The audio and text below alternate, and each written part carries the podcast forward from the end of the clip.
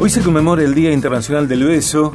Se celebra cada 13 de abril. Cada año, el 13 de abril, se celebra esta fecha que surgió gracias al beso más largo de la historia.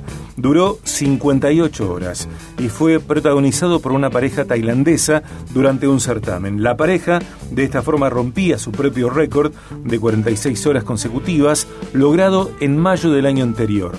En muchas ciudades, diversos tipos de concursos se organizan este día, hoy, en los que los participantes deben establecer registros de besos. Por otro lado, el 6 de julio es el Día Internacional del Beso Robado, que es una celebración distinta. Hoy, 13 de abril, Día Internacional del Beso, y, hay muchos abordajes para hablar de, los besos de este día. Sin embargo, nosotros nos vamos a un hecho que tal vez no sé si es masivo o no, pero que tiene lugar, y es la situación cuando eh, padres, madres, tal vez otros adultos, les dan piquitos en, en la boca a, sus hijas e hijos. Y para abordar este tema, eh, estamos con ella, ya la presenté, la vuelvo a presentar.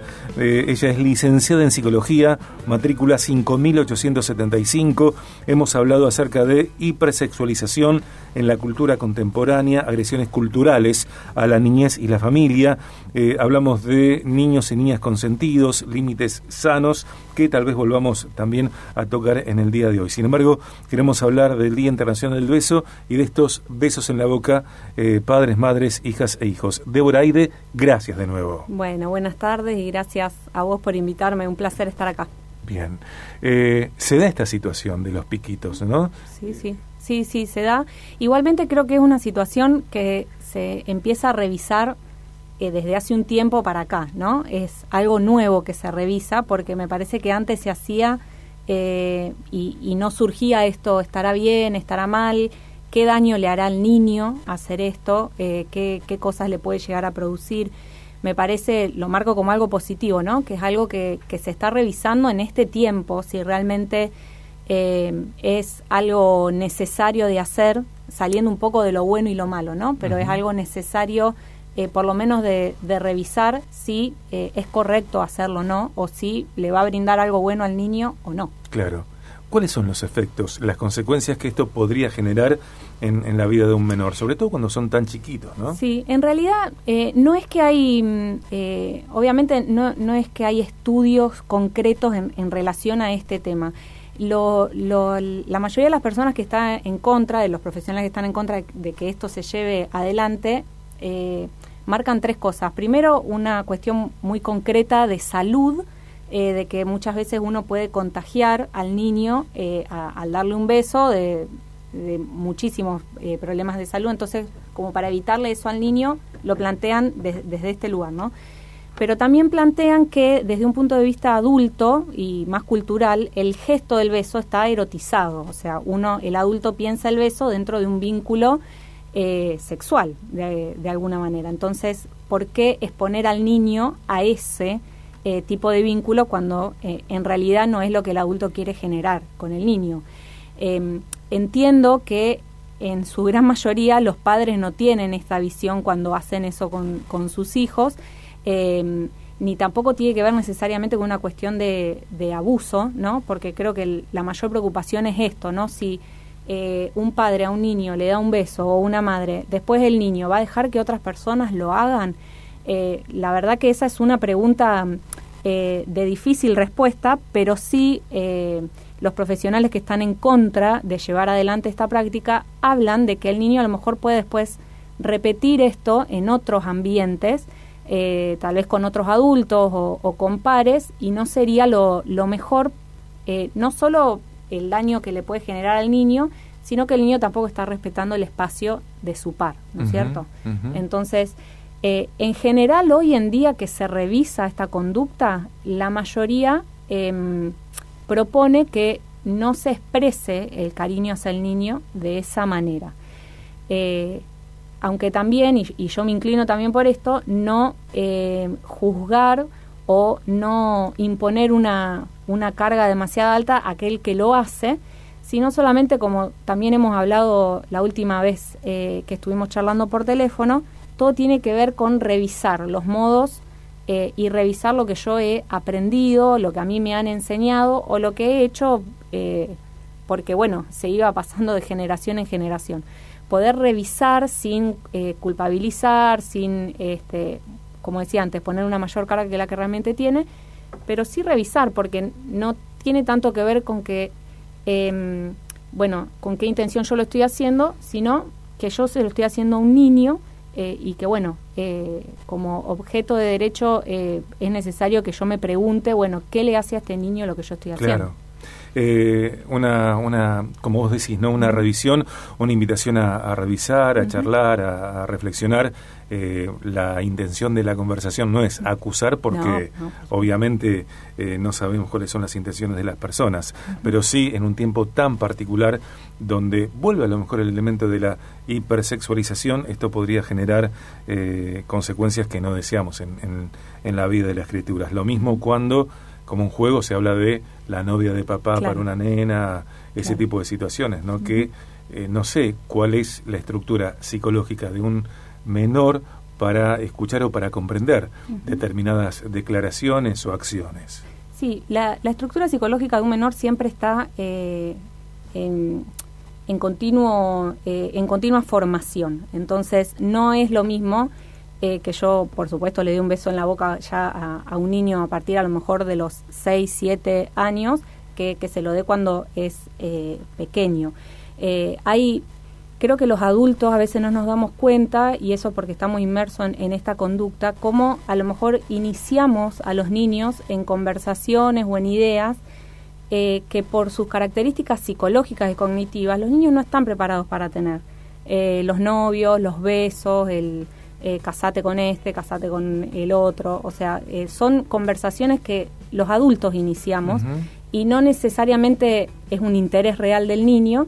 Este, pero por supuesto, si tiene a sus adultos de mayor confianza todo el tiempo hablándole de esto, eh, eh, los incentivamos de alguna manera, les abrimos la puerta a, a conversaciones o a ideas que para los cuales ellos no están preparados y que tampoco tiene ningún tipo de sentido generar. Viste que, a veces pasa que adultos eh, les preguntan a, niñas, a niños, ¿tenés novia? ¿Tenés novio? ¿Quién te gusta? Eh, y a veces dicen que sí los chicos, ¿no? Eh, aún en, el jardín de infantes. Digo, ¿qué sucede con eso?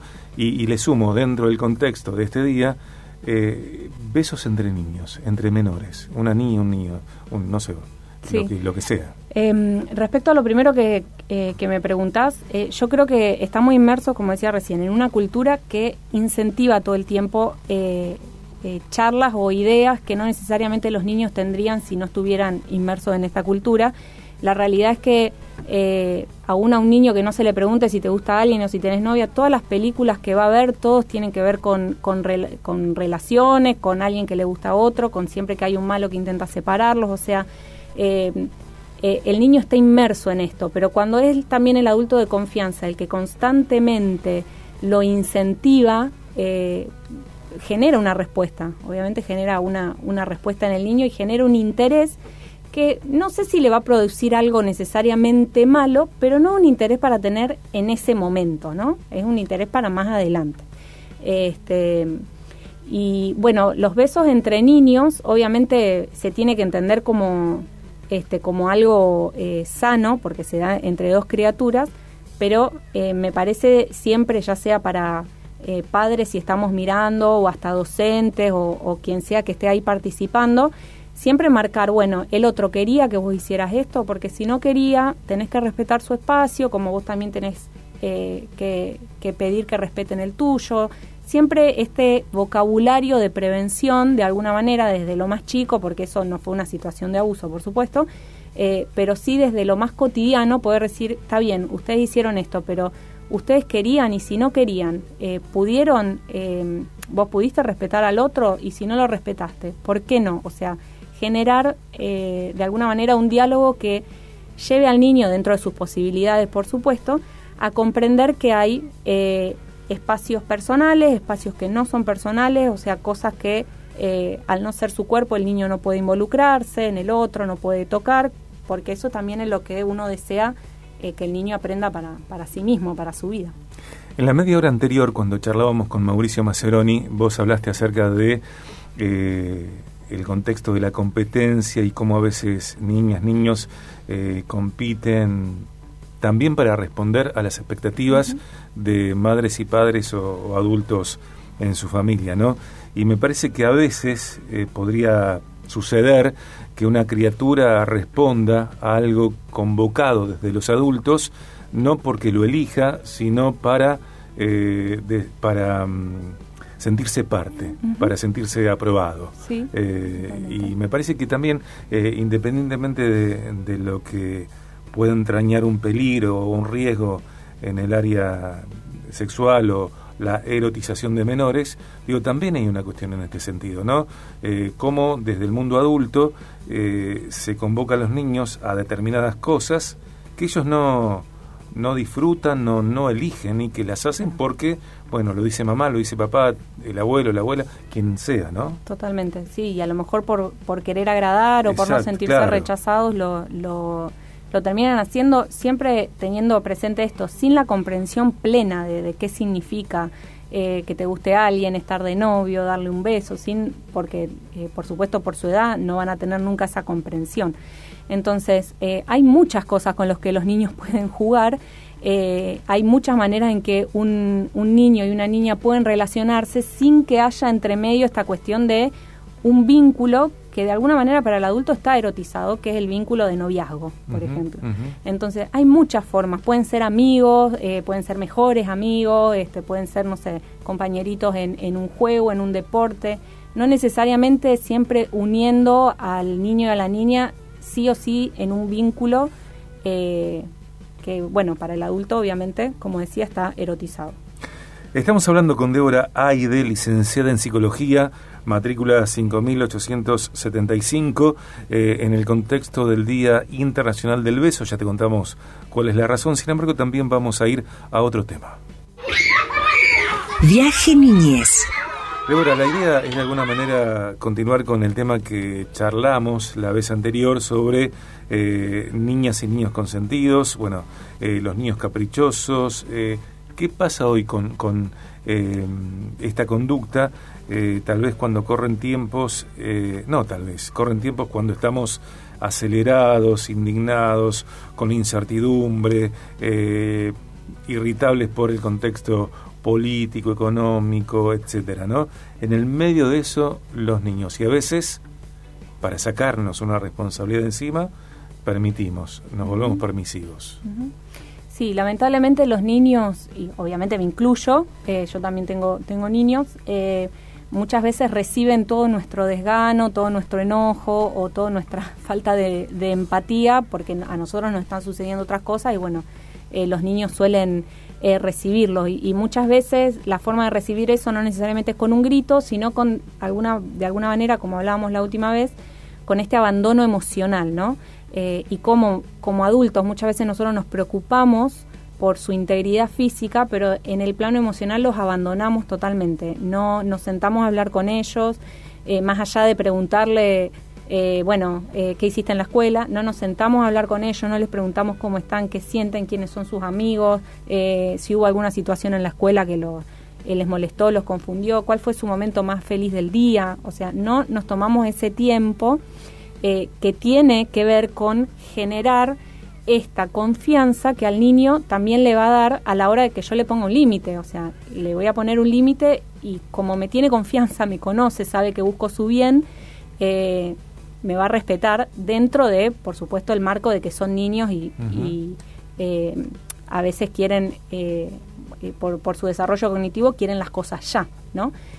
pero siempre me parece muy importante remarcar esto, el niño necesita tiempo, el niño necesita tiempo.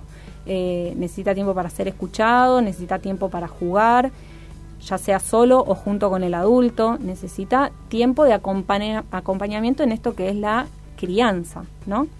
Y como hablábamos la última vez, por ahí este concepto de, caprichoso, de mal criado es fuerte porque eh, hoy estamos en un momento que depende mucho de quién lo mire, eh, que es un niño mal criado o bien criado, ¿no? Y y volver a recordar esto, si uno busca la obediencia ciega sin eh, la apertura del pensamiento, de la emoción, es bastante fácil de conseguir, porque a través del miedo eso se puede conseguir o a, través de... Intimidación. Claro, eh, por supuesto. Eh, nos pasa obviamente también a, a los adultos, uno sabe que bueno, tal vez no tanto en este país, pero uno sabe que si cruza un semáforo en rojo eh, viene un castigo grande, entonces no lo hace. Tal vez no porque pensó que si cruza en rojo puede atropellar a alguien y matarlo, sino porque está pensando en lo que le va a costar eh, económicamente, a lo mejor. Entonces, em, es, es importante, no necesariamente la obediencia implica un niño bien criado, sí la obediencia y la apertura a eh, la emocionalidad, al pensamiento, al tratar de entender. Ok, eh, vamos con la última. Eh, una madre, un padre, un adulto responsables de criaturas. Llega un momento, puede llegar un momento cuando siente que no tiene herramientas frente a, no sé, la vertiginosidad de, una criatura o la demanda de, de una hija, de un hijo. ¿Qué hace un adulto? ¿Qué hacen los adultos cuando sienten que no tienen herramientas? Bueno, eh, principalmente yo animaría a todo adulto a que busque ayuda.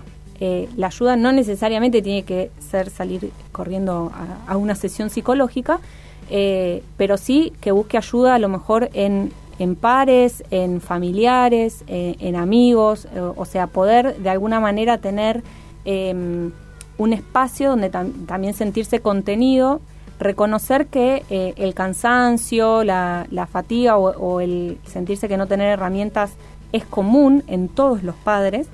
Y también llegado el caso poder pedir ayuda tal vez eh, psicológica, porque muchas veces lo que nos pasa es que sentimos que no tenemos herramientas porque hoy el modo de criar es muy distinto a cómo fuimos criados nosotros. Entonces se están revisando muchísimos modos de trato que chocan con la realidad que nosotros hemos conocido. Entonces, em, cuando uno llega a un momento tal vez de, desesperación o, de no saber qué hacer, siempre pedir ayuda. Este concepto que, que nosotros tenemos de que podemos resolver las cosas necesariamente solos no es un concepto sano. Se llama Débora Aide. Débora es licenciada en psicología, matrícula 5875 eh, por supuesto que trabaja con, atiende eh, menores, pero también adultos, ¿no? Eh, otro mundo. No atiendo menores, atiendo ah. adolescentes y adultos. Adolescentes y adultos, perfecto. Adolescentes y adultos, perfecto. ¿Desde qué edad? Y mm, a partir de los 13, 12, 13, en adelante. Bien. Débora Aide, parte del programa, eh, miembro del equipo de Viaje de Gracia, que charla con nosotros más o menos mensualmente. Débora, un gusto, gracias. ¿eh? Muchas gracias. por invitarme. Gracias.